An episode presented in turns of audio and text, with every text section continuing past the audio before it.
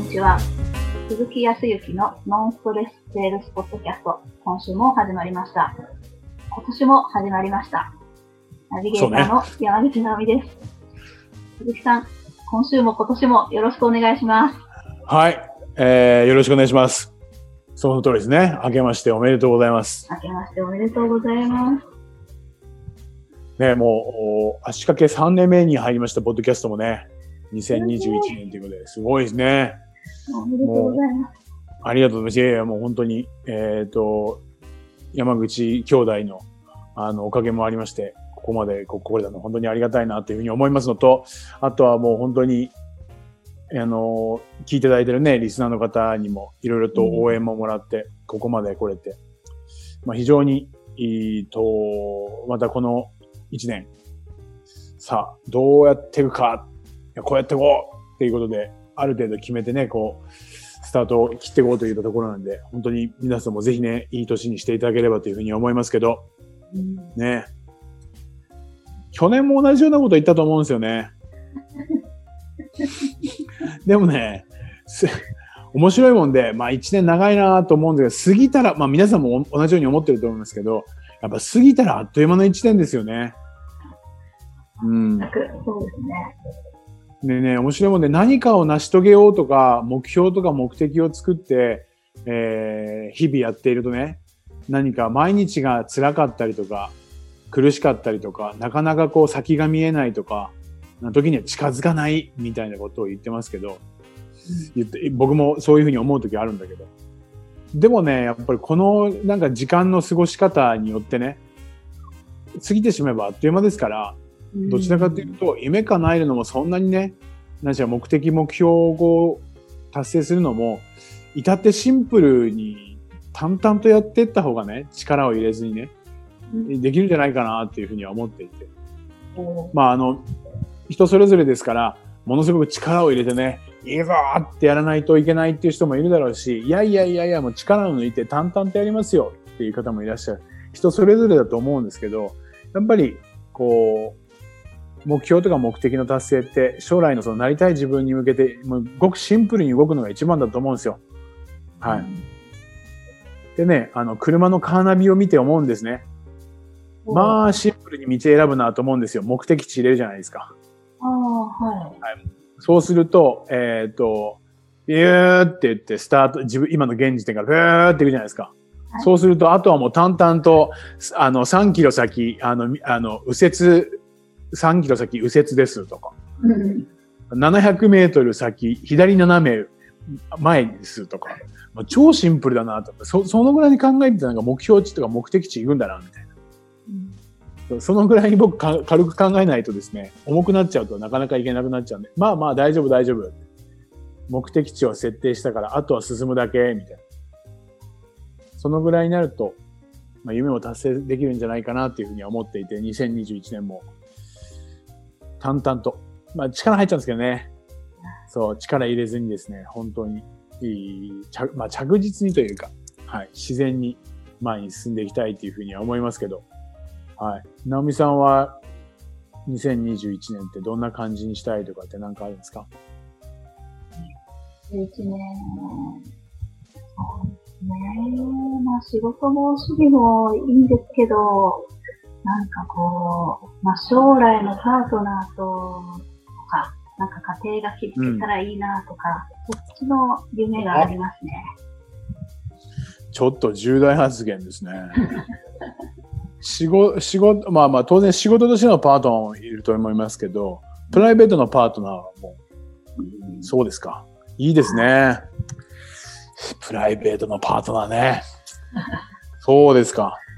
ちょっとそんな段階に行きそう。いえ、あの、毎年こういうことを言っています。本当に？いやいやいや。でもどどうですか？こう、す進んでいる実感はある感じ？そう、常にまあ進んではいるんですけど、毎はい年進んでいって、まあ終わりが来れば、まあ次の始まりなので、まあそれも前に進んでるといえば進んでるし、まあ、うん前には進んでるつもりですけれども、うん。はい。まあ今年こそはとか、はい。決意を新たにしたいところです。さすが念頭における挨拶ですから力強い挨拶でいいじゃないですか。ぜひぜひちょっと本当に応援させていただきますんで。ありがとうございます。ね幸せにならないと。一度きりの人生ですから。そうですよね。はい。もう、幸せになりたい。まあ、なりますけどね。全然なるんですけど。はい。もう絶対なりますから。僕自身もなりますし。はい。ね、いい年にね、なれ、えっ、ー、と、まあ、していきましょうよ、本当に。はい。はい。ね、ぜひぜひいい、いい年にしていきたいというふうに思いますが。まあ、そんな一発目ですけどね、今、ちょうど、あの、三が日が終わって、皆さんね、どうしても、本来であれば、えー、ご実家に戻られたりだとか、近くのね、えー、まあ、ご実家の近くなのか、自分の家の近くなのかで、えー、初詣とか、うん、ね、やはりお参りに行かれることも多いと思いますが、今年はなかなかね、初詣とかご親戚周りとかっていうのもね、ちょっと控えてくださいみたいな感じで、うん、えー、いわゆるリモートとかね、うん、はい、オンラインで、こう、あったりとかっていうことも、されていらっしゃる方たちも多いと思うんですけど、うん、ただまあ、そのね、昨年の、去年の、まあ、春先ぐらいから本格的にこのリモートとかズームとかね、えっ、ー、と、いろいろと機能が皆さんのところに浸透して、うん、まあ僕らはね、えっ、ー、と、山口さんもそうだけども、常に距離のあるところでお仕事をしているから、えー、以前からこのズームですとか、といったものを使ってましたけど、ね、一般の方というか会社員の方とか、普段使わないような方も、特にご家庭でね、えっ、ー、と、おじいちゃまおばあちゃまとお会いをするとか、ね、えー、逆に言うとお、お子様、お孫様にお会いをするのに、こういうオンラインで、ね、えー、会うっていうことも多くなってきていて、ね、使いこなす方もいらっしゃるとは思うんですけど、最近はね、こう営業もね、普通電話でアポイントを取って、えー、直接お会いをするっていうの、これなかなかできないんで、えー、電話でアポイントを取って、えー、オンラインで面談するなんていうのもあるようでした。まあ、どんどんどんどん進化してるのかな、まあ、進化というか、まあ、応用性が出てるってことだね。直接会わなくても。まあ、個人的に言うと僕自身はやっぱりそれでも、リアルにこだわるというか、やっぱり直接会ってお客様とないしは、あその方とお話をすることによって、その場の空気感とか、うん。はい。細かい表情とか、そういうもので感じ取れるものっていうのもものすごく多くあると思うんで、やっぱり最後はやっぱり直接会うっていうことをしたいって思っているんですね。どこまででも。うん。時には変な話ですけど、そうだな。うん、変な話じゃないな。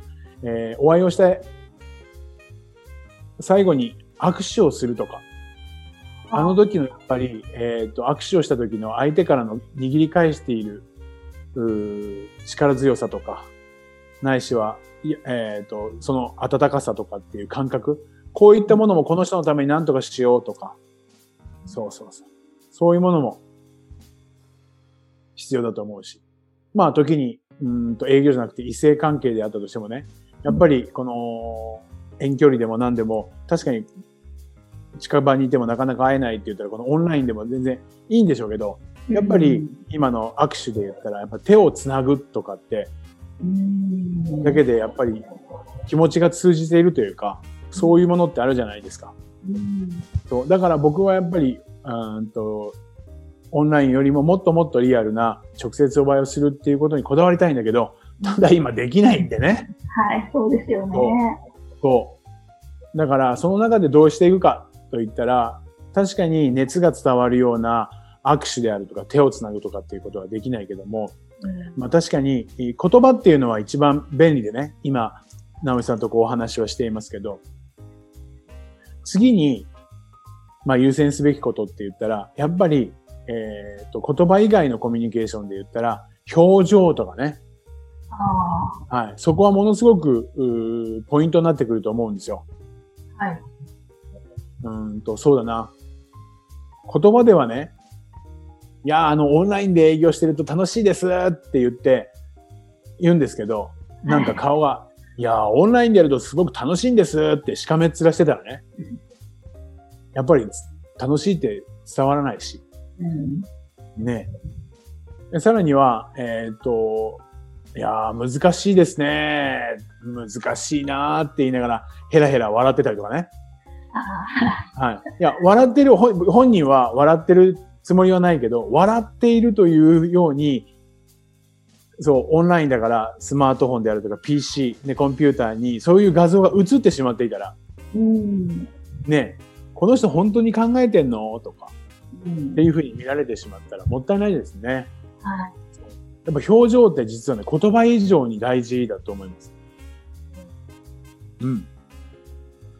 もう電話であったら言葉。あとはそうね、当然 LINE とかって文章を送るような LINE とかメールとかっていうのも言葉。うん、だけど動画であるとかこのオンラインに関しては表情が出るじゃないですか。はい。そうなるとね、言葉間違えても表情間違えたら大変なことになります。あ、言葉を間違えるより表情を間違っちゃいけない。そうそうそうそう言葉だけの場合ってその言葉からその人がどのような気持ちで言っているのかとか、うん、どういう状況で言っているのかっていうのはあくまでも読んでいる人のイメージじゃない、はい、が想像する領域だけど、その想像する領域が今、僕の場合だったら、今オンラインでね、繋がってるけど、ナオミさんの今の表情に出てくるわけじゃない？だから、さらにイメージしやすくなって、今、ナオミさんが笑顔でいたら、この人はリラックスしているんだなとかっていうことを感じることができるじゃない？話の中で。ああ、はい。逆に言うと、すごくうんと何かな、悲しい顔してたりとか、辛い顔してたら、この人話を聞くというよりかは、なんか他のことを考えてるんじゃないかとかっていうことも感じ取れるじゃない？はい。そう。だから言葉以上に感じ取れるものっていうのは表情。そう。その人の見えない部分が見えてくるのが表情だから。うん、そう。なので、そういう意味ではこのオンラインっていうのは次の手、次の手段としてはすごく重要性がある。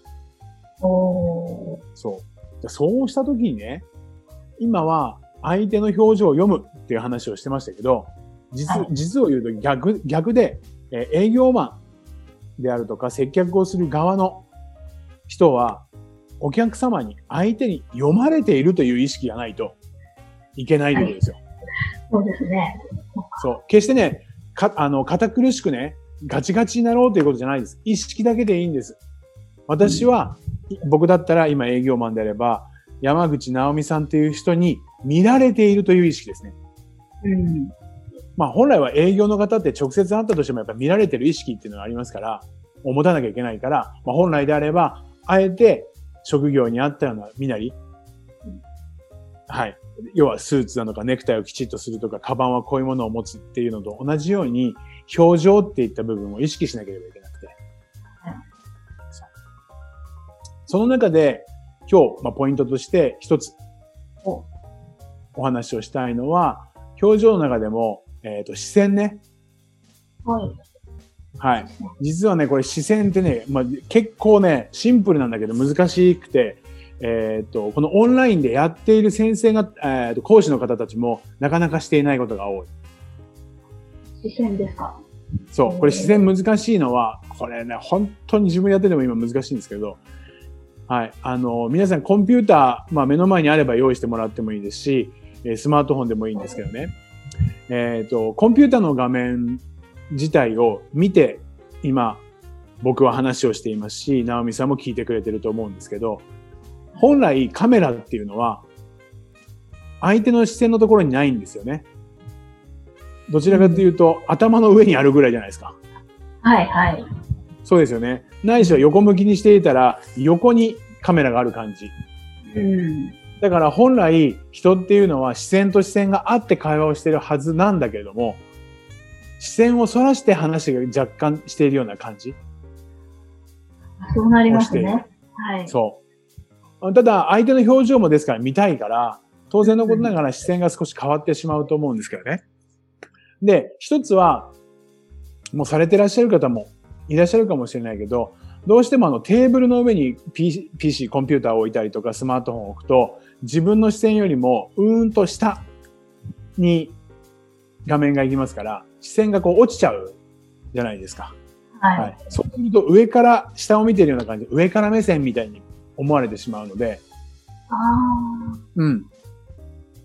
どちらかというと、そういう場合は、うんと、テーブルの上に箱でも何でもいいから、1個入れて自分の視線を、まあ結局下げるという形をするんだけど、はい。うん、コンピューターを少し台の上に置いて上にしてもらう。はい、そう。そうするとカメラっていう、カメラと、カメラと自分の視線が平行になってくるぐらい。そうすると視線が合ってるように見えてきます。はい、おうん。ちょっとそこを意識していただく。そう、この視線の部分ね。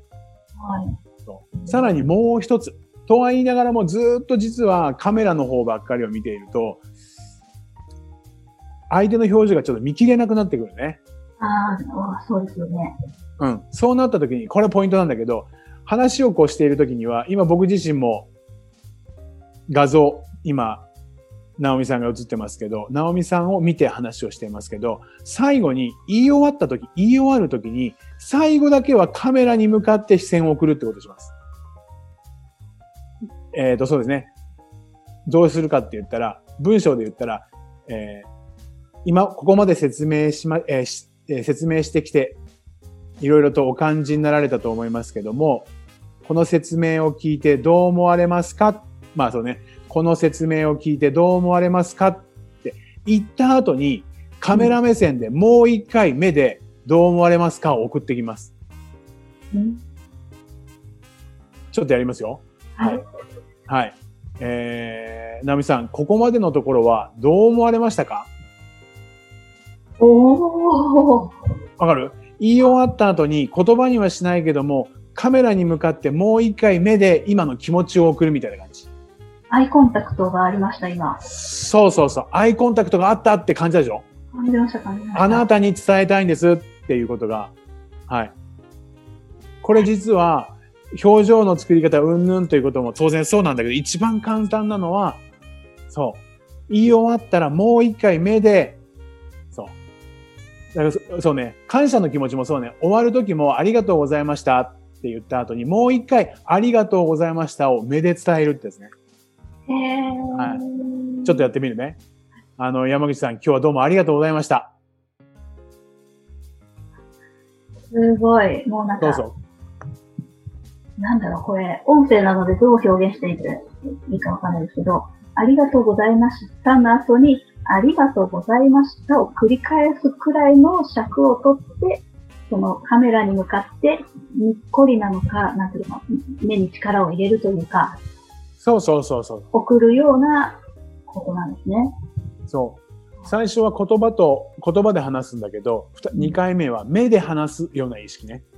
ぐっと入れなくてもいいけど、もう一回目で同じ言葉を繰り返すようなイメージをすると、すごく伝わりやすくなる。そうですね。これはできないですね。うん。